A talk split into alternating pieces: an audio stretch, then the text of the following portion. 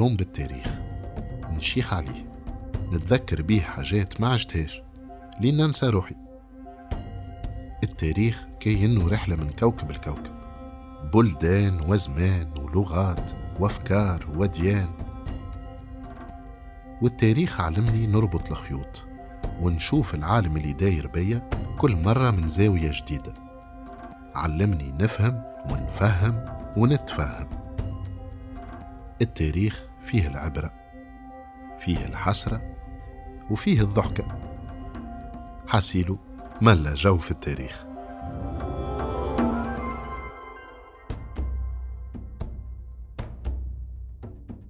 إفريقية في العصر الانتقالي هو بودكاست حبيت نفرك فيه الرمانة متاع تاريخ بلادنا من آخر العصر القديم لانتيكيتي لبداية العصر الوسيط لمويناج. في الست سنين الأخرانيين تعدت الذكرى الخمسينية لوفاة المؤرخ التونسي حسن حسني عبد الوهاب وفارقونا زوز من أهم المؤرخين التوانسة المعاصرين هشام جعيط ومحمد الطالبي. الله يرحمهم الكل. الحقيقة من أهم الحاجات اللي عرفتها على بداية العصر الإسلامي في تونس لقيتها في الكتب متاعهم وهما اللي شرهوني باش نزيد نبربش في المصادر. هذاك علاش؟ نحب نهدي البودكاست هذا لذكرى هالمؤرخين الثلاثة.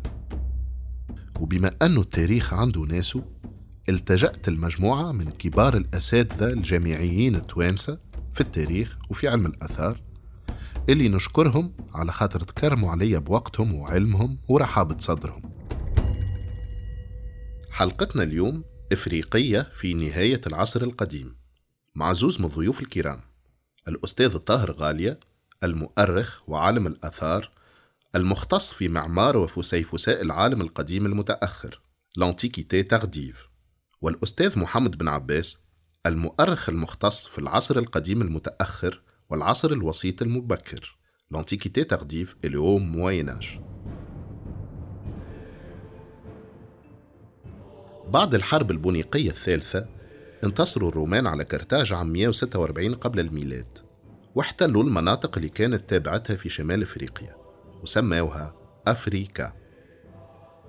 أصل التسمية مختلف عليه فما اللي يرى أنه أصلها بربري وفما اللي يرى اللي أصلها فينيقي. المهم إقليم أفريكا الرومانية كان يضم شمال وشرق البلاد التونسية الحالية وخلال القرن التالي زادوا الرومان توسعوا في طرابلس وضموا مملكة نوميديا البربرية غرب تونس وشرق الجزائر. واستوطنوا وخذوا راحتهم فوق ال 400 سنة.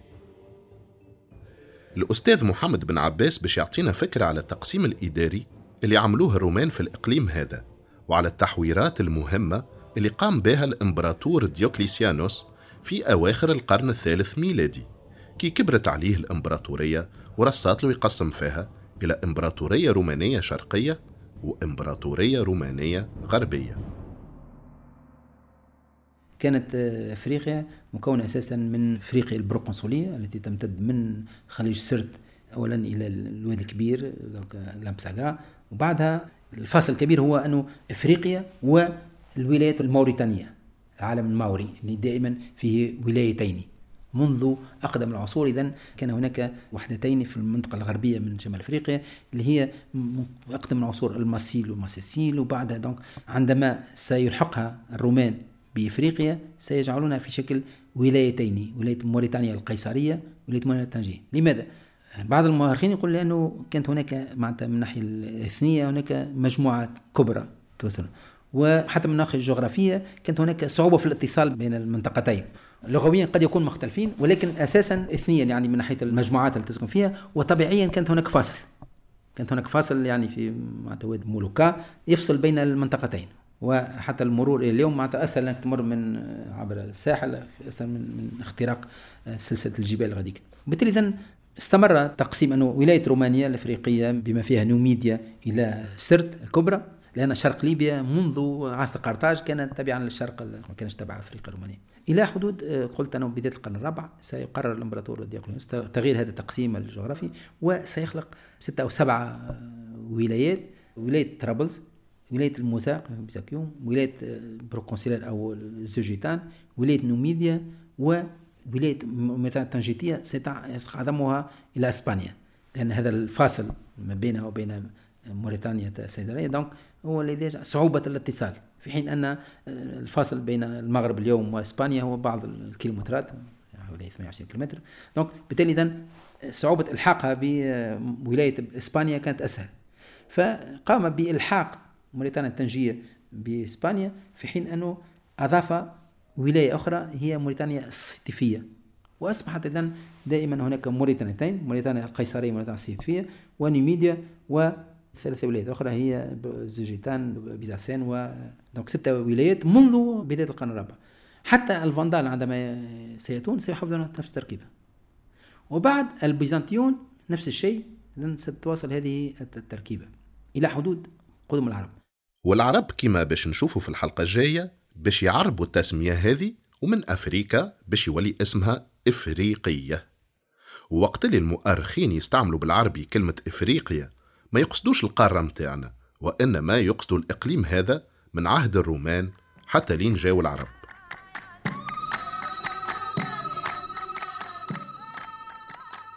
العناصر السكانية اللي كانت موجودة في العصر الروماني كانت متكونة من المستوطنين الرومان ومن الأفارقة اللي هما من أصول بربرية ولا بونيقية ترومنوا إيش معناتها ترومنوا معناها اندمجوا في الحضارة الرومانية وولاو يحكيوا باللاتينية وتسماوا بأسامي رومانية. وكانوا منهم شخصيات مشهورة كما الإمبراطور الروماني سبتيميوس سيفيروس المولود في لبتيس ماجنا اللي هي لبدة في ليبيا اليوم ومنهم القديس أوغوستينوس المولود في سوق هراس والأديب أبوليوس أصيل مداوروش في الجزائر الحالية اللي كتب رواية الحمار الذهبي الشهيرة. لكن قعدوا البربر اللي كانوا الرومان يسميوهم ماوري لماغ هما العنصر الأساسي والغالب في التركيبة السكانية. من هم البربر؟ لأن إذا كنا البربر هم القبائل فهذا غير دقيق. البربر. كل يوم السكان الأصليين بدون العودة إلى تفسير البربر هم في الأصل معناتها كل ما هو خارج الحضارة. الرومانية والإغريقية وأطلقها الرومان على من يعيشون خارج منطقة ال limes. ولكن لو معناتها أسقطنا التفسير اللي فيه نوع من ال jugement de valeur ولا في تحقيري يمكن نستعمل اليوم بربر بدون هذه الشحنة. ونقول البربر هم السكان الأصليين لشمال أفريقيا. فهؤلاء السكان هم الجانب المعظم من من سكان أفريقيا الرومانية سواء بمدنها أو بقبائلها. فحتى في المدن صحيح أن الأغلبية تخفت لديهم الأصول القبلية ولكنهم في جانب منهم هم من أصول البربرية حتى أوغسطين وحتى يعني أكبر المترومين هم في الأصل أصول بالتالي الفرق بين بربر معناتها يعيشون في شكل حضر في شكل مدن في آخره وبربر حافظوا على الطابع القبلي سواء القبلي المستقر أو القبلي الرحل للنماد هذا هو الفرق بيناتهم.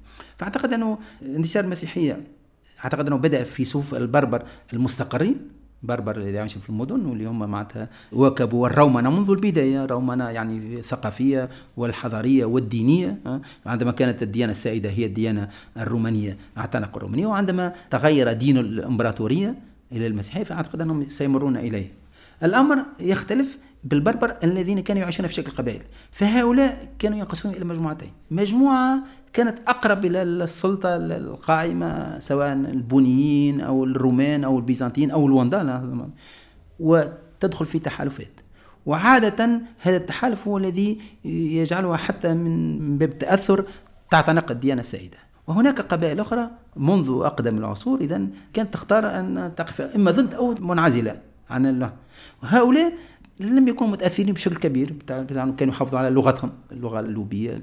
كانوا محافظين على اديانهم وعلى ثقافتهم وعلى نمط عيشهم. وبالتالي هؤلاء من المرجح أنهم لم ينخرطوا في المسيحية مباشرة ربما حتى إلى نهاية العصر القديم.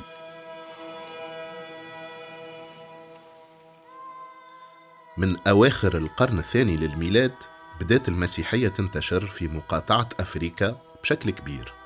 رغم القمع الدموي والممنهج اللي مارسته عليها الإمبراطورية الرومانية.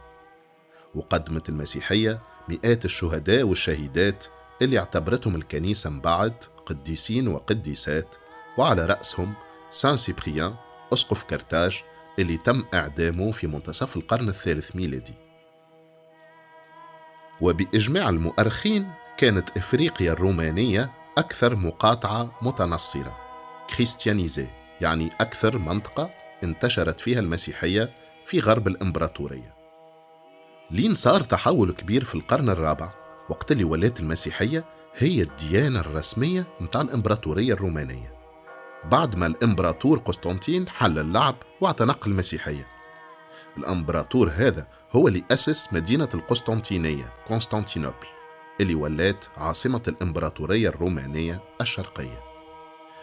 وفي عوض ما تتفرهد الأمور وقتها بالنسبة للمسيحيين الأفارقة زادت تعقدت بعد الاعتراف بالمسيحية ظهرت الانشقاقات الدينية واللي هذه يقولوا حتى الكتاب المسيحيين هذاك إنه كانت تركز مثلا الدوناتية في نوميديا المغرب الأوسط شنو الدوناتية؟ الدوناتية هي مذهب ديني مسيحي يختلف عن الكاثوليكية ليس في الناحية العقدية في طبيعة المسيح ولا وإنما في نواحي تطبيقية. مثلا كيف نتعامل مع من لم يصمد أثناء فترة الاضطهاد ضد المسيحية؟ هل نغض النظر ونعفى الله عما سلف ونبدأ صفحة جديدة أم لا نعامل بنفس الطريقة من سلم الكتب المقدسة أثناء الاضطهاد ومن لم يسلمها؟ وهذا الاختلاف اذا نتج عنه انشقاق في الكنيسة عندما تم بين ظفرين مبايعة أحد الأشخاص كأسقف قرطاج. وهذا الأسقف سيسيليانوس تم اتهامه بأنه من بين من صادق على تعيينه أحد الأشخاص الذين سلموا فترة ما الكتاب المقدس. يسميهم المصادر اللي تراديتور كأنهم خائنين أو بالظفرين المتخلين وبالتالي إذن منذ ذلك آه، انشق جزء من المسيحيين من رجال الدين لم يعترفوا باسقفيه هذا الشخص وأوجدوا اسقفا موازيا بديلا له. منذ ذلك التاريخ انقسمت المسيحية في إفريقيا بين أتباع هذا الشخص الذي يسمى دونا. الذي أعطى اسمه بعد للدوناتية والذين صادقوا على الأسقف سيسيليانوس واللي هم في البعض يسمى الكاثوليك. بالتالي الاختلافات في البداية كانت إجرائية ولمس ليست عقدية، ليس مثلا الاختلاف بين كما بين الكاثوليكية وبين الأريوسية اللي هو حول تحديد طبيعة المسيح طبيعة إلهية وطبيعة بشرية والثالوث المقدس إلى آخره. بناء عليه هل أن من أخطأ بين ظفرين ولم يصمد أثناء الاثياد هل يتوجب إعادة تعميده؟ وهذه فكرة الروباتيم واللي هو في الكاثوليك يعني مساله غير مطروحه جملة.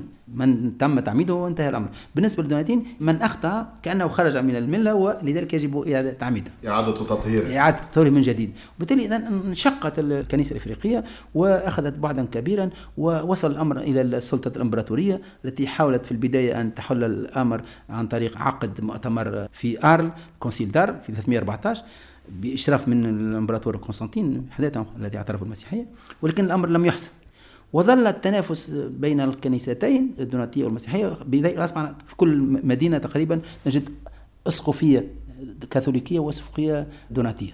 كامل القرن الرابع؟ بداية القرن الخامس وصل الأمر إلى حد أنه أصبح مقلق للسلطات الإمبراطورية التي أرادت أن تضع حد نهائي لهذا الانشقاق عن طريق عقد مؤتمر كبير يجمع الطرفين ويتم النقاش وفي النهاية يقدم ممثل الإمبراطور الكونت مارسيلانوس حكمه حول من هو المخطئ ومن هو المصيب.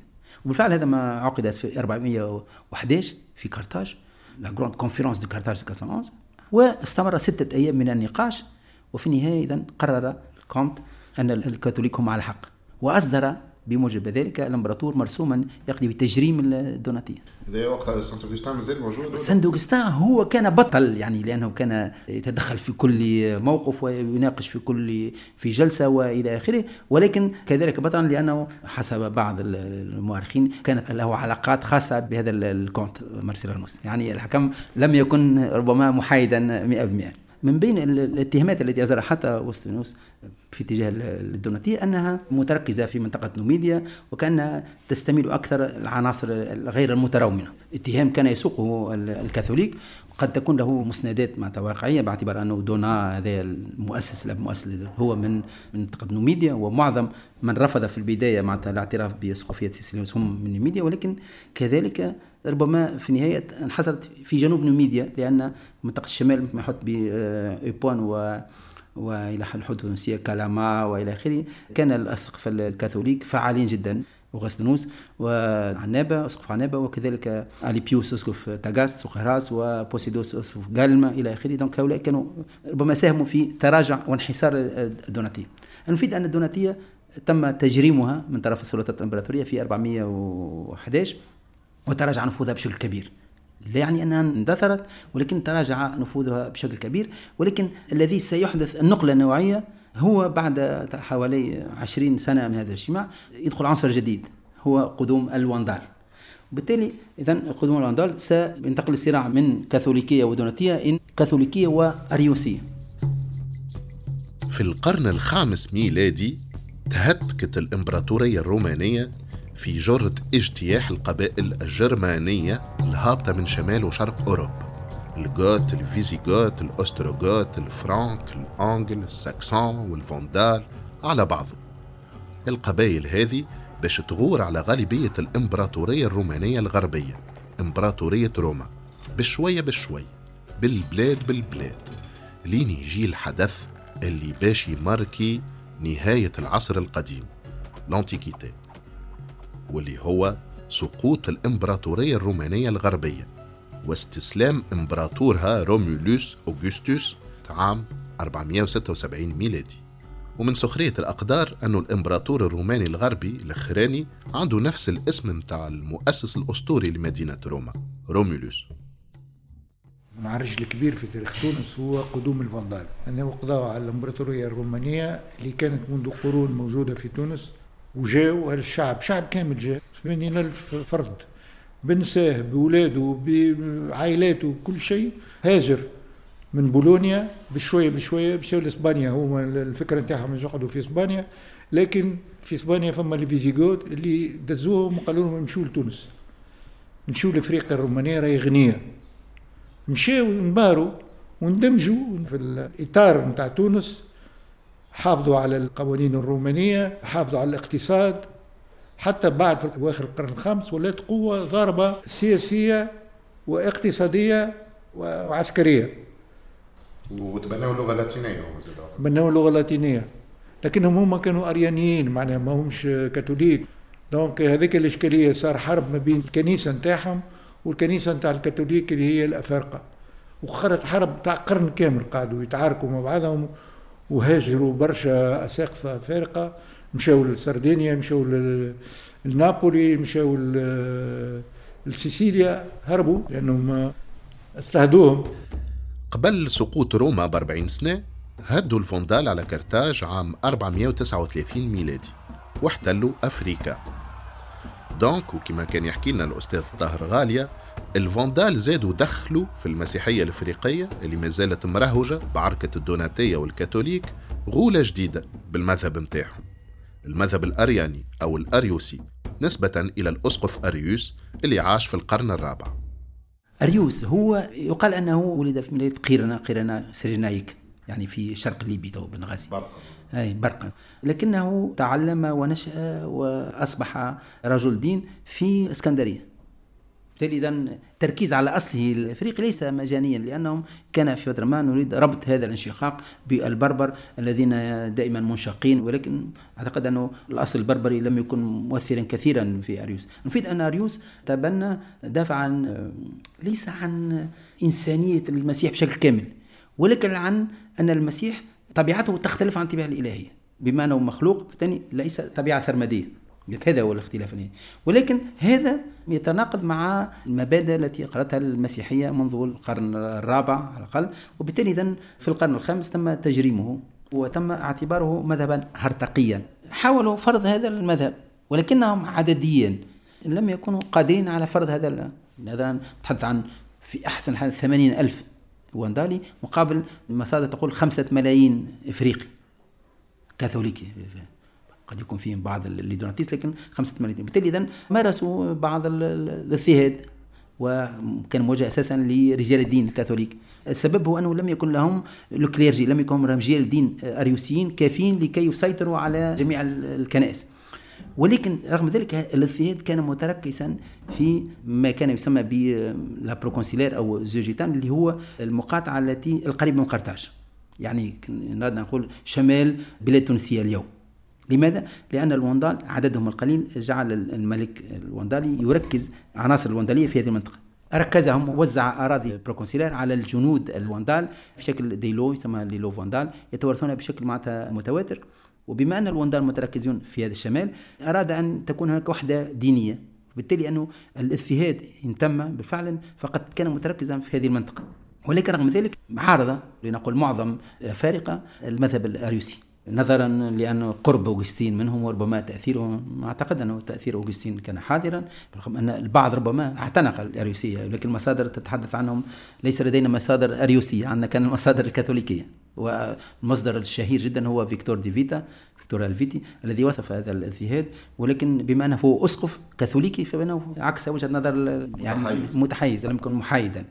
بالتالي عندنا فكرة لا نعرف عدد الافارقه الذين اعتنقوا اليروسيه لا نعرفهم هل أن الدوناتيين عملوا بمبدأ عدو عدوي هو صديقي وتحالفوا مع الواندال الأريوسينيين هم أعداء الكاثوليك؟ هذا لا نعرف. ربما في بعض الأحيان هناك من يتهمهم بذلك ولكن ليس لدينا معطيات. ما نعلمه أن آه، الواندال حاولوا استماد القبائل التي ظلت وثنية. الصراع الديني هذا اللي قام بين الفوندال والكنيسة الإفريقية خلى المصادر التاريخية اللي أغلبها كاثوليك يعطيونا عليهم صورة عيسى. كبولهم ساعدهم. الصورة هذه مالوغيزمون ترسخت في الأذهان على مدى قرون. لكن الحقيقة مختلفة وهذا اللي باش يكشفه لنا الأستاذ طاهر غالية. عندهم حضارة كبيرة من ناحية الهندام نتاعهم ال costume نتاعهم. كانوا يلبسوا السروال ويلبسوا des tuniques عندهم des bijoux cloisonnés اللي بالحجارة المرصعة حضارة كبيرة les Vandales عملنا معرض 2010 في ألمانيا Le royaume des Vandales اكتشفنا إنه برشا حاجات قلنا هذوما بيزنطيين وهما فونداليين. من العهد الفوندالي خاطر توا بالحفريات جعلت إنه نأرخوا بصفة جلية إنه الفترة تاع الموقع نعرفوا كيفاش نأرخوها الفترات الكل. ماهيش فترة غامضة و le vandalisme qu'on dit معناها عملتها الكنيسة الكاثوليكية للتنكيل في الفوندال خلق العهد الفوندالي لحمة جديدة اقتصاد ثري وإحنا بالخزف نعرفوه. الدراسات اللي حول الأدب في العهد الفوندالي أدب رائع لاتينية رائعة عديد من الشعراء أفارقة في العهد الفوندالي معناها مش عهد أسود. لكن لأنه الفوندال كان في نيتهم أنهم مش يقعدوا في تونس. باش يمتزجوا في المجتمع الإفريقي؟ وقعدوا من بعد وقعدوا قعدوا قعدوا قعدوا قعدوا ما ما غادروش إفريقيا. كانوا يتراسلوا مع بيزانس ما كانش ما فما علاقات احترام متبادل. وقت اللي طاحت الإمبراطورية الرومانية الغربية وعاصمتها روما قعدت الإمبراطورية الرومانية الشرقية وعاصمتها القسطنطينية. واللي تشهرت باسم بيزنطة الإمبراطورية الرومانية الشرقية كانت ثقافتها الغالبة إغريقية مش لاتينية. بحكم أن المناطق اللي كانت مستحوذة عليهم كانوا تحت تأثير الحضارة اليونانية من وقت الإسكندر المقدوني يعني متهيلنة كما يقولوا المؤرخين إلينيزي. وكانت تمتد على الحوض الشرقي في البحر المتوسط حتى مصر وشرق ليبيا. وكانت في صراع دائم ومرير مع الإمبراطورية الفارسية الساسانية منذ قرون. وكي جاء جوستينيان للحكم في بيزنطة عام 522 ميلادي جاب معاه مشروع اسمه Renovatio imperii معناها ترميم الإمبراطورية. وطوال حكمه اللي قارب الأربعين سنة قام جوستينيان بمحاولات جدية لاسترجاع الممتلكات الرومانية الغربية في إيطاليا وفي شمال إفريقيا خاصةً. بالنسبة لشمال إفريقيا جابها له الملك الفوندالي جيليمار على طبق بعملته.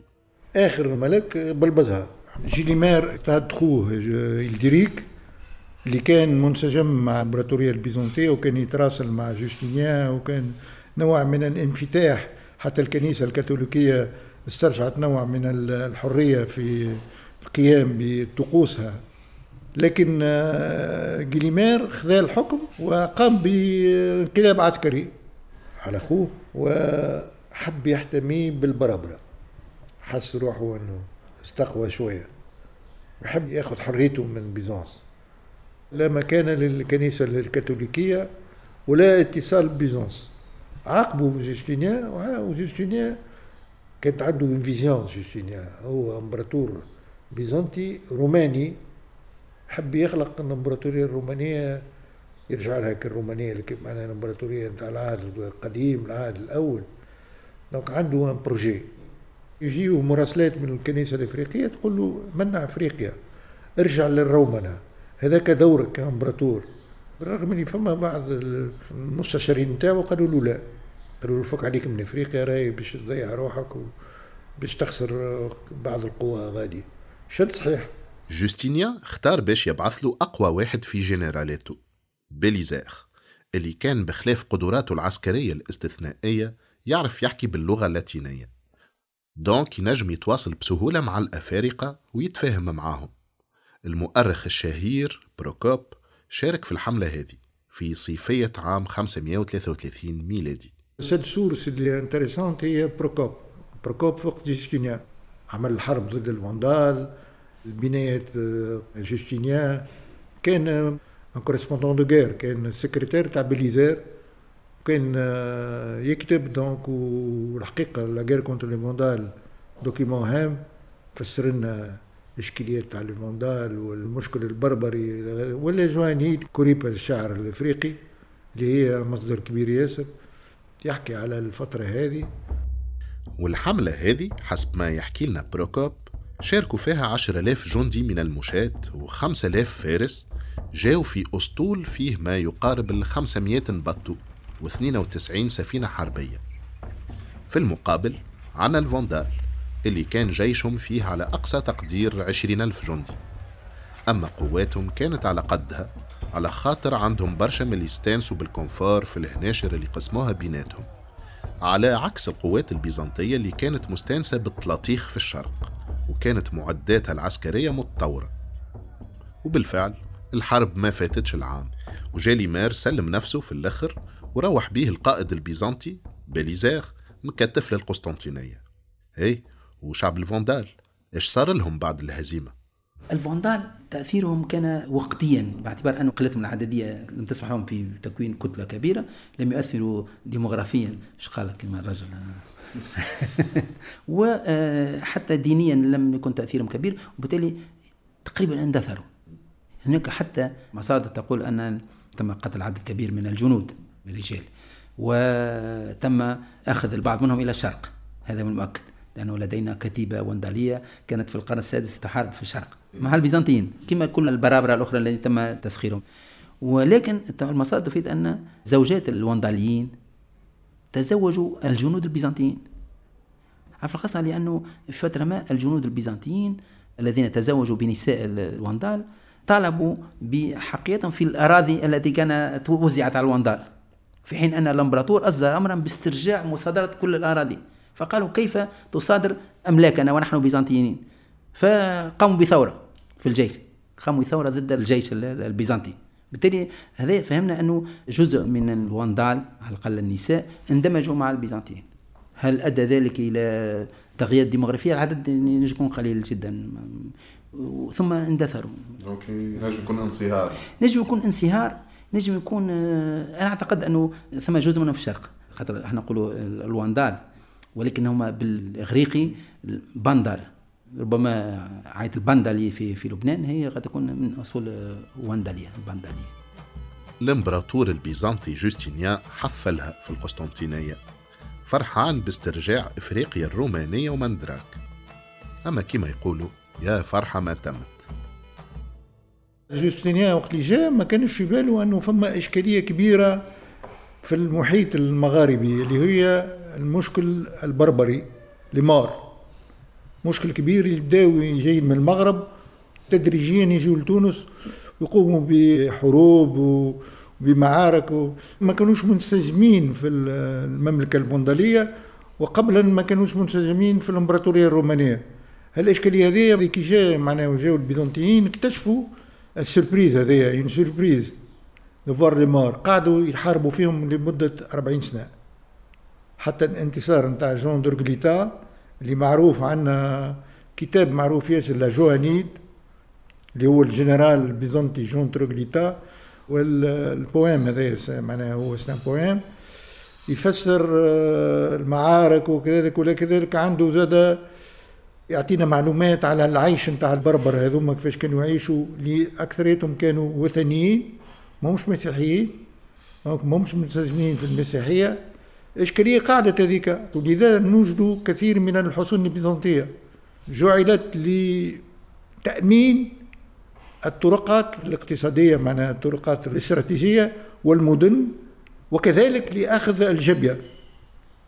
معناها فما حاجتين فما من الأول تلقى معناها مجموعة من الحصون البيزنطية اللي عندنا برسك 200 حصن في تونس.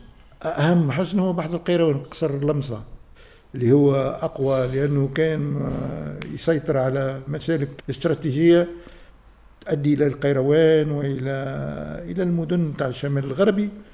هذه الإشكالية هذه قعدت حتى لين جاو العرب. الحصون هذوما أكثريتهم في ال Byzacène أي أكثريتهم في ال Byzacène مش في ال Proconsulaire في ال Byzacène سبيتلا تلابت كانوا يهجموا على تلابت على سبيتلا الإشكالية هذه ضعفت الجيش البيزنطي. وثانيا أنا نقول أن البيزنطيين كانوا باش ياخذوا المقاطعة لأنه يحبوا يسترجعوا مجد روما لأنهم هما روم روم تاع الشرق يتكلموا اللغة الإغريقية ولكنهم منسجمين مع الفكرة الرومانية الإمبراطورية الرومانية.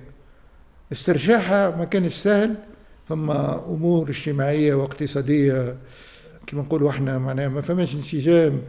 فما بين القرى والمدن لأنه ال système اللي كان موجود قبل أنه المدينة كان عندها مجال ريفي تسيطر عليه. في الأواخر ما عادش تسيطر على المجال الريفي صارت حرية للمجال الريفي وذلك ضعفت المدن مواردها الاقتصادية وأصبحت القرى وخصوصا الضيعات هي مقر القوة الاقتصادية. البيزنطيين اكتشفوا اللي أفريكا هي من أول تجليات ال publicité mensongère في التاريخ. ورصات لهم يعانيوا من surprise ل surprise. هاو حروبات البربر هاو وضعية اقتصادية متأزمة. زيد الحاجز اللغوي بينهم وبين الأهالي اللي كانوا يتكلموا باللاتينية زاد صعب عليهم الاندماج. يبقى الميدان المعماري حسب الأستاذ طاهر غالية هو المجال الأهم ويمكن الوحيد اللي نجموا يكزيستيو فيه كيما حبوا ويخليوا بصمتهم خاصة بالنسبة للمعمار الديني والعسكري اللي تشهد له عشرات الحصون والكنايس اللي ما زالت آثارها لليوم. أما أكثر حاجة ما فهموهاش البيزنطيين وما خلتهمش يرميوا عروقهم في البلاد هو أن الأفارقة حروجيين في المسائل الدينية ما عندهمش الريح وين يدور. وبما أنهم يعتبروا رواحهم قدم في دومين الدين المسيحي ما كانوش يعطيوا جنب لأي واحد يحب يجيب لهم فكرة ولا مذهب ولا طقوس جديدة. شيء. كي يبداش الإمبراطور بيدو. جوستينيان الإمبراطور اليوناني اللي كان في القرن السادس الميلادي قعد في تناحر كبير مع الكنيسة الإفريقية. كان يتدخل في المشاكل العقائدية ومن الحاجات اللي كان يحب يدعمها هو le culte de Marie في تونس. وأنا جاتني فرصة اني اكتشفت اول كنيسة كنيسة بيزنطية مهداة للعذراء مريم. ولكنها مذكورة في النقيشة انها أم المسيح ليست أم الإله. لأنه فما إشكالية نتاع كيفاش يكون الإله يجيب ولد امرأة هذه ما خدمتش في إفريقيا ما حبوش يفهموها. بالرغم من القوة نتاع جوستينيان ما دخلت لهمش لمخهم أنه قاعدة مريم أم المسيح. donc معناها ce qu'on appelle هذاك ال culte marial ال culte marial موجود كان موجود معناها جوستينيان اللي عملوا ولا جوستينيان دخلوا آه ما جوستينيان لا ما كانش ما كانش آه معناها هو على خاطر الكنيسه أكثر منه تحت affinité على خاطر الكنيسه الافريقيه ارثوذكسيه ياسر تحب معناها les dogmes les plus واحد مريم ما كانش عندها أهمية كبيرة ياسر. مع هو حب يعمل الكولت ماريال ومتعرف المسيحية كيفاش صارت ولات آه، ديانة رسمية. قسطنطين اكتشف أنه يلزم يرتكز على الدين باش يمزج الدين يكون دين واحد مش كيما قبل كان كل واحد عنده ديانة نتاعو باش يرتكز باش القوة معناها السياسية تحط يدها على الدين وتستعمل الدين للارتكاز لل mobilisation تاع الشعوب هذيك. جوستينيان كان كيف كيف. جوستينيان كان يعتمد ياسر على الدين وجاته فكرة أنه مريم كانت تكون تخلق لحمة معناها ديانة إنسانية plus proche de l'homme que ديانة فيها la Trinité في معناها أرثوذكسية وحاربوه الكنيسة الإفريقية ما حبوش. وتم اجتهاد بعض الأساقفة الأفارقة في عهد يوستينيان تم طردهم ولا إلجائهم إلى المنفى. فما مشكل ديني ما بين جوستينيان والكنيسة الإفريقية ضعف اللحمة ما بيناتهم. أن الكنيسة الإفريقية كنيسة قديمة ياسر ومن أهم الكنائس في العالم القديم. جابت سيبريان كارتاج. سانت أوغسطان اللي هو شخصية كبيرة ياسر أقوى من البابا. donc عندها خصوصيات وعندها نموذج نتاعها ومحافظ عليه وقاومت وارتكزت في تونس بعد اجتهاد كبير من طرف الرومان. عندها تاريخ كبير عندها أفكار اللي ما تنجمش تحيد عليها.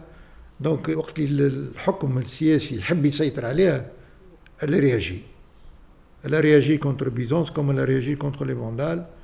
ثانيا أمور اجتماعية ووجود طبقات فقيرة. معناها ما فماش كان انسجام. أنا يظهر لي العهد البيزنطي c'est vernis. كان فترة عسكرية فترة نتاع اضطراب سياسي. كثير من الكنوز البيزنطية تلقات. هذاك يظهر لك أنه عاد اقتصاد من مسكر ما فماش معاملات تجارية كبيرة. نلقاو أنه اللقاء اللي نلقاو معناها من الخزف جايين اكثرين من الشرق ولينا نستوردوا أكثر من نوردوا هذا يجعل أنا هذه فكرتي أنا حسب تجربتي في الحفريات. العهد البيزنطي مش عهد ثري من ناحية الاقتصاد. العهد الفندالي قوي برشا لأنهم فما خصوصية فندالية إفريقية.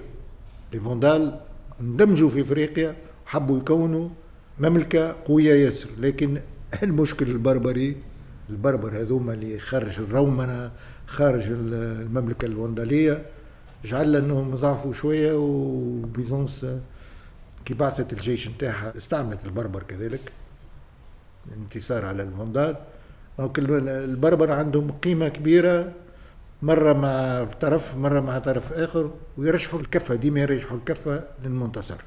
مع Byzance مع Vandales انت وش تعطيني؟ donc ال scoop اللي عنا في الحلقة هذه خلاصته.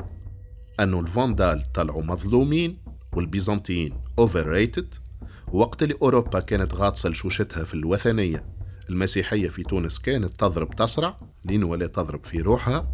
والبربر أقوى جوكير في ال Game of Thrones متاع نهاية العصر القديم وبداية العصر الانتقالي. دايوغ كان مش منهم راهو هرقل عظيم الروم ما كانتش تقوم له قائمة. فما خطة عسكرية magister militum اللي عنده ارتباط direct avec الامبراطور البيزنطي. ومن بعد عملوا خلقوا l'exarchat l'exarchat اللي هو عنده كل المشؤونات نتاعو ومعناه يقيم في قرطاج.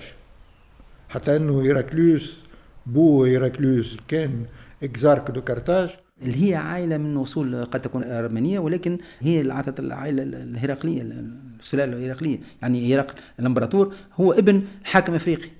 قام بثورة في سنة 610 آه، ضد الفوكاس اللي هو معناتها إمبراطور ولكنه إمبراطور استولى على السلطة تسميه المصادر l'usurpateur إذا آه، حاكم إفريقيا سيرسل الجيش الإفريقي بقيادة ابنه هرقل الأصغر. وسيستولي الحكم في قسطنطينية وسيؤسس العائلة الإمبراطورية. وبالتالي إذا هذه العلاقة بين الإمبراطورية وأفريقيا هي علاقة متينة جدا. أي نعم هرقل إيراكليوس طلع جرينا تو من كرتاج. أي أما شنو اللي صار بالضبط وقتها اللي صار في دخلة القرن السابع الميلادي تنجم تقول رجة كبرى باش تمشكي الكوارط وباش تبدل الخريطة الجيوسياسية متاع العالم القديم. بطريقة جذرية. لازم نعرفوا اللي الحروب بين الزوز امبراطوريات هذم الفرس والروم كانوا يشبهوا للحروب العالمية وكانوا يقعدوا بالعشرين ثلاثين سنة كل واحدة. به ركزوا معاي. ملخص الحديث أنه فما إمبراطور بيزنطي اسمه موريس. موريق كما يقولوا العرب. شد الحكم عام 583 ميلادي في طنبك الحرب قبل الأخيرة ضد الفرس الساسانيين عاد عام 592 فما جنرال فارسي انقلب على ملك ملوك الفرس خسرو بارفيز كسرى الثاني. يا أخي كسرى قطع لبيزنطة وطلب من الإمبراطور موريس أنه يعاونه باش يسترجع عرشه. موريس ما كانش من العاكسين وسلفوا جيش عرمرم يحارب بيه لين ربح. وبالطبيعة ما فماش إمبراطور يصطاد لربي. هذاك علاش كسرى رصات له يسلم للروم في برشا أراضي كانت تحت النفوذ الساساني. وانعقد السلام بين الزوز حكام. بل إنه موريس استبنى كسرى حسب طقوس الـ adoptio per arma اللي هو نوع متاع تبني ما يعطيش الحق في وراثة العرش. الإمبراطور البيزنطي تهنى أخيرا على حدوده الشرقية وتلهى ينظم في أموره الداخلية وخلق الإكسرخسيات les exarchats كيما كرتاج اللي حط عليها واحد من جنرالاته المقربين هرقل الأب إيراكليوس لانسيان. وبدا يحضر في حملة ضد أعداء الشمال في البلقان لبلكان الجيش البيزنطي اللي ما صدق ربي ركحت الأمور مع الفرس وفي باله باش يرتاح شوية ما عجبتوش حكاية الحرب البلقانية هذه. يا أخي ثاروا على موريس وواحد من جنرالاتهم فوكاس قتل الإمبراطور عام 602 ونجز خذاله بلاصتو. كسرى الثاني ملك ملوك الفرس لقاها من الجنة والناس. عمل كيما باش يعمل معاوية بقميص عثمان. قال فيها وه موريس في مقام بابا وأنا باش نجيب له حقه ولا سلام على الطعام. بدا يمشمش. استرجع الأراضي اللي كانوا تابعينه وتمادى حتى لين هد على الشام ودخل للقدس وفك الصليب المقدس اللي يقولوا أنه السيد المسيح تصلب عليه روح بيه لعاصمته كتيسيفون المدائن.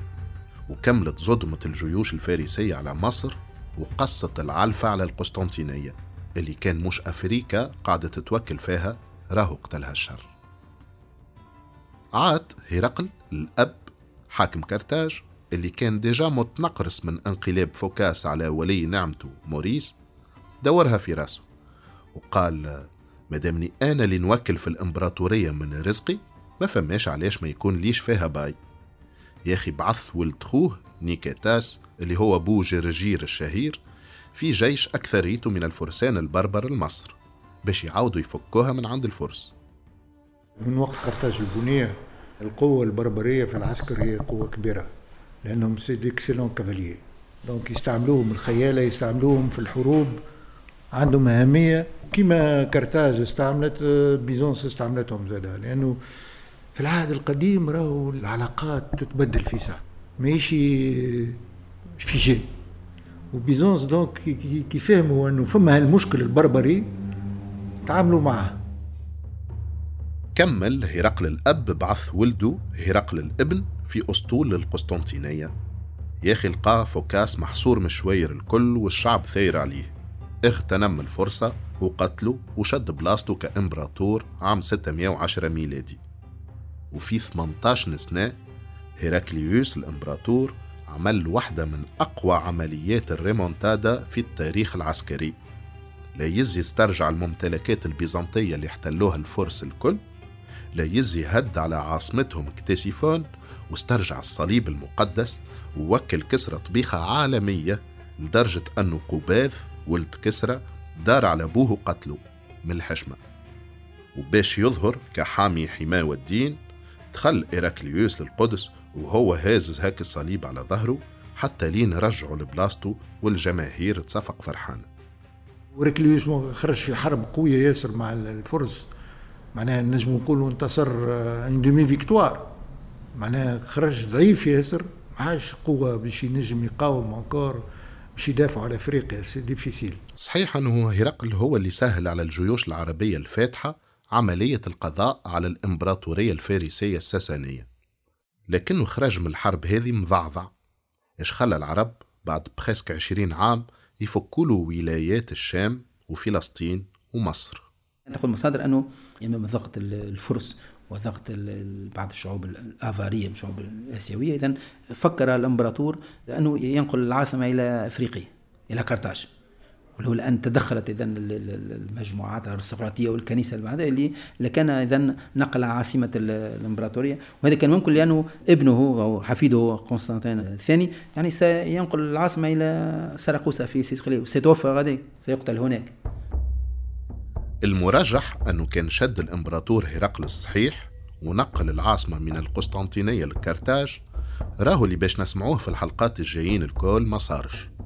ولكن وبما أنه اللي صار صار والتاريخ عنده ناسه باش نكتشفوا معاهم في الحلقات القادمة مصير إفريقية في العصر الانتقالي.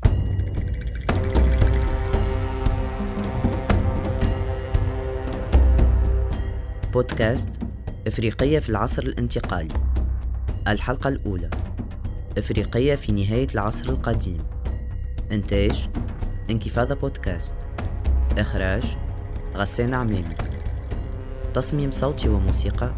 أسامة جيد يتوجه مخرج البودكاست بجزيل الشكر للأستاذين الكريمين عدنان الغالي ونوري بوخشيم. بالتعاون مع كامل فريق انكفاضة.